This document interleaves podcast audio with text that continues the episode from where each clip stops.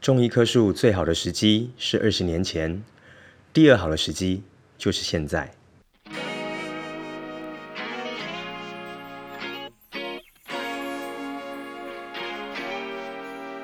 Hello，大家好，欢迎回到刚刚说什么我的频道，我是石刚。那我们这是我们节目今天的第二集。那我们的频道呢，最主要呢是谈关于自我成长，还有思维的提升，以及创业观点的议题。所以如果你喜欢这个频道的话呢，非常欢迎你，你可以呃订阅我们的 Podcast。好，那我刚才有提到，这是今天的主题，就是种一棵树啊，最好的时间是二十年前，第二个好的时间就是现在，指的是什么呢？在讲这个观点以前呢，我先来跟大家分享一个故事吧。呃，我不知道大家知不知道竹子这个植物，就是熊猫啊，就是那个 Olen 的那个熊猫在吃的那个植物叫竹子嘛。那竹子这个植物很有意思哦，就是它在呃五年前的时候，它在生长的前五年，每一年它其实长不到三十公分，是不到的，也就是一年完全长不到三十公分的状态。可是有趣的地方来了吼，在五年之后啊，它可以每一个礼拜长超过三一百五十公分之多。所以呢，后来它就会长得像你后来在竹林里面看到的那个那个高度啦，就非常非常的高。那你一定会觉得很奇怪啊，那诶，奇怪，为什么一开始就是长这么慢，后面可以这么飞速呢？有一个关键跟我今天这个主题是环环相扣的哦。嗯，就是在前面呢，大部分的时间竹子看似没有往上涨，不过呢，秘密就藏在它的地表以下的事情呢。前五年呢，它一直。呃，非常注重在一件事情上面，叫做扎根呐、啊，也就是它落呃非常的落实在往下扎根。所以你看到一棵竹子，一个竹林啊，它上面长多长，代表它下面其实就有多深。那这个反映到人生上面，我觉得就非常非常的有意思了哈。所以我刚刚讲的这个故事呢，叫做竹子理论，也是非常多在谈累积这两个字的过程中常常用到的故事啦。那跟我今天的主题讲种树是一样的逻辑。呃，很多时候呢，我们在那个呃人生中看到非常多成功的人士也好，或者是呢，可能以前在班上，或者呢，可能出社会在职场上，有一些人好奇怪，就是。他好像比你年轻，甚至跟你明明也同辈啊，为什么他的成果跟成就就是比你好呢？我相信非常多人曾经想过这样的事情。那这个时候呢，我们有些人就会开始有那种类似酸葡萄心态，你知道吗？说哎呀，那个一定是富二代啦，那个一定是啊金汤匙出身，李宗瑞第二之类，布拉布拉布拉的。那这是我在我的身边呢，常常有听到的一些论述。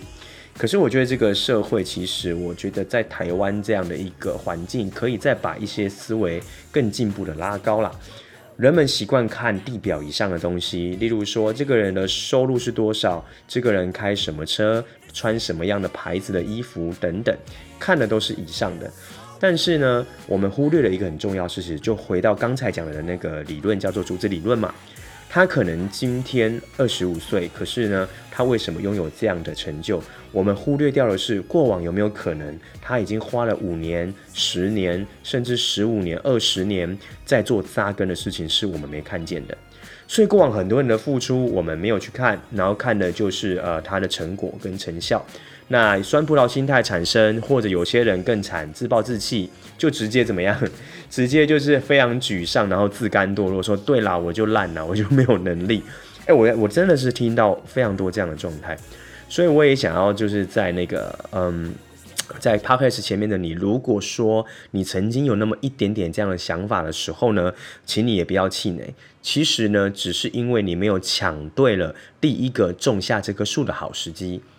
但是呢，就像我一开始说的主题，最好的时机如果是二十年前，但你没有种下那个种子的话，第二个好的时机其实就是现在，right now，一点都不嫌晚。肯德基爷爷也是在八十几岁才创业啊，所以你说晚吗？不，我觉得人生啊，最重要的其实啊、呃，很多时候都是结果论的一个呃形态啦。什么意思呢？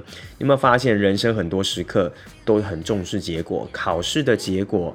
呃，应征工作的结果，或者是就是呃，我今天呃做这件事情的成果，都很重成果。但是呢，但是呢，哎，唯独啊，人生这件事情很不在意结果，哎，为什么？诶，各位，我们的人生最终的目的地不都是一样的吗？撒成骨灰，对，一切红尘与我无关，对，这就是呃，这是人生的结果啊。但我们人生为什么要那么努力活着？其实追求的是那个过程吧，也就是你人生的里程碑上面有哪些事情是你必须完成，你应该是享受这个过程。OK，扯远了，所以呢，二十年前没有中，现在中一点都不嫌晚。这个是我今天非常想跟大家探究的吼。那第二个就是，如果有另外一种人啊，有些人是比较自卑的，但有些人是过于自傲，他会开始抱怨，他会觉得呃，公司那个人就是呃富二代啊，那那个逃给 g 啊啊，那个就是因为只是因为我怎么样，所以才没怎么样的。那不然如果让我怎么样，哎，我也可以做得很好。哎，我不知道各位身边有没有听过这样的案例啦。那如果说今天一样的 podcast 前面的你，你是类似比较有这一种就是比较心态，或者是比较有这一种呃妒忌的这种心态的人呢，我也会好好的呃鼓励你。如果你过去没有累积，现在呢，如果你还那么的高傲或者是抱怨的话呢，那你呢这棵树要长成的时间就会越来越远，越来越远了。所以这个时刻呢，请收起你的高傲，还有你的抱怨。其实最重要的是什么？开始行动吧。嗯，我常常会跟我的学员啊，因为我是做教育训练的嘛。上一集我有说到，我常常跟我的学员讲吼，啊，我们不要过度去追求很多我们不知道的知识或一些不知道的资讯。就像上一集我谈的地图这件事情，我们应该啊更要落实另外一件事情，就是你从小到大，你长成现在，不管你几岁，呃，你一直。都知道，不过你都没有去落实的事情，其实说真的，比什么都来得重要哦。举个例子吧，你觉得自律重不重要呢？我相信你的答案是 yes，没错，很重要。你知不知道呢？没错，yes，你知道的。可是你有没有做到呢？嗯，这个就要打上一个问号了，对吧？我相信非常多人他是。啊、呃，不敢很自豪的说自己很自律啦，但是有些人反而除了自律之外，他根本完全的是失律的，你知道吗？对，所以自律重要啊，大家都知道，可是你不见得有做到喽。第二个是健康嘛，健康很重要，你知道，而且你也认同。But，嗯，你有在做吗？这就是另外一个问号的产生。所以回归我刚刚讲的，其实啊，你现在更要检视你一直以来都知道的事情，但你一直以来都没有去做到的事情。各位伙伴跟朋友们呢，我也跟你分享，呃，我自己啊，在职场上，其实我呃有认识一些成果很棒、很厉害的创业者，或者是优秀的企业家，或者是在呃各领域成就很好的人。我发现一件事就是。他们真的有比你们聪明到哪里去吗？说真的，他们很聪明，可是我觉得智商不会真的差这么多。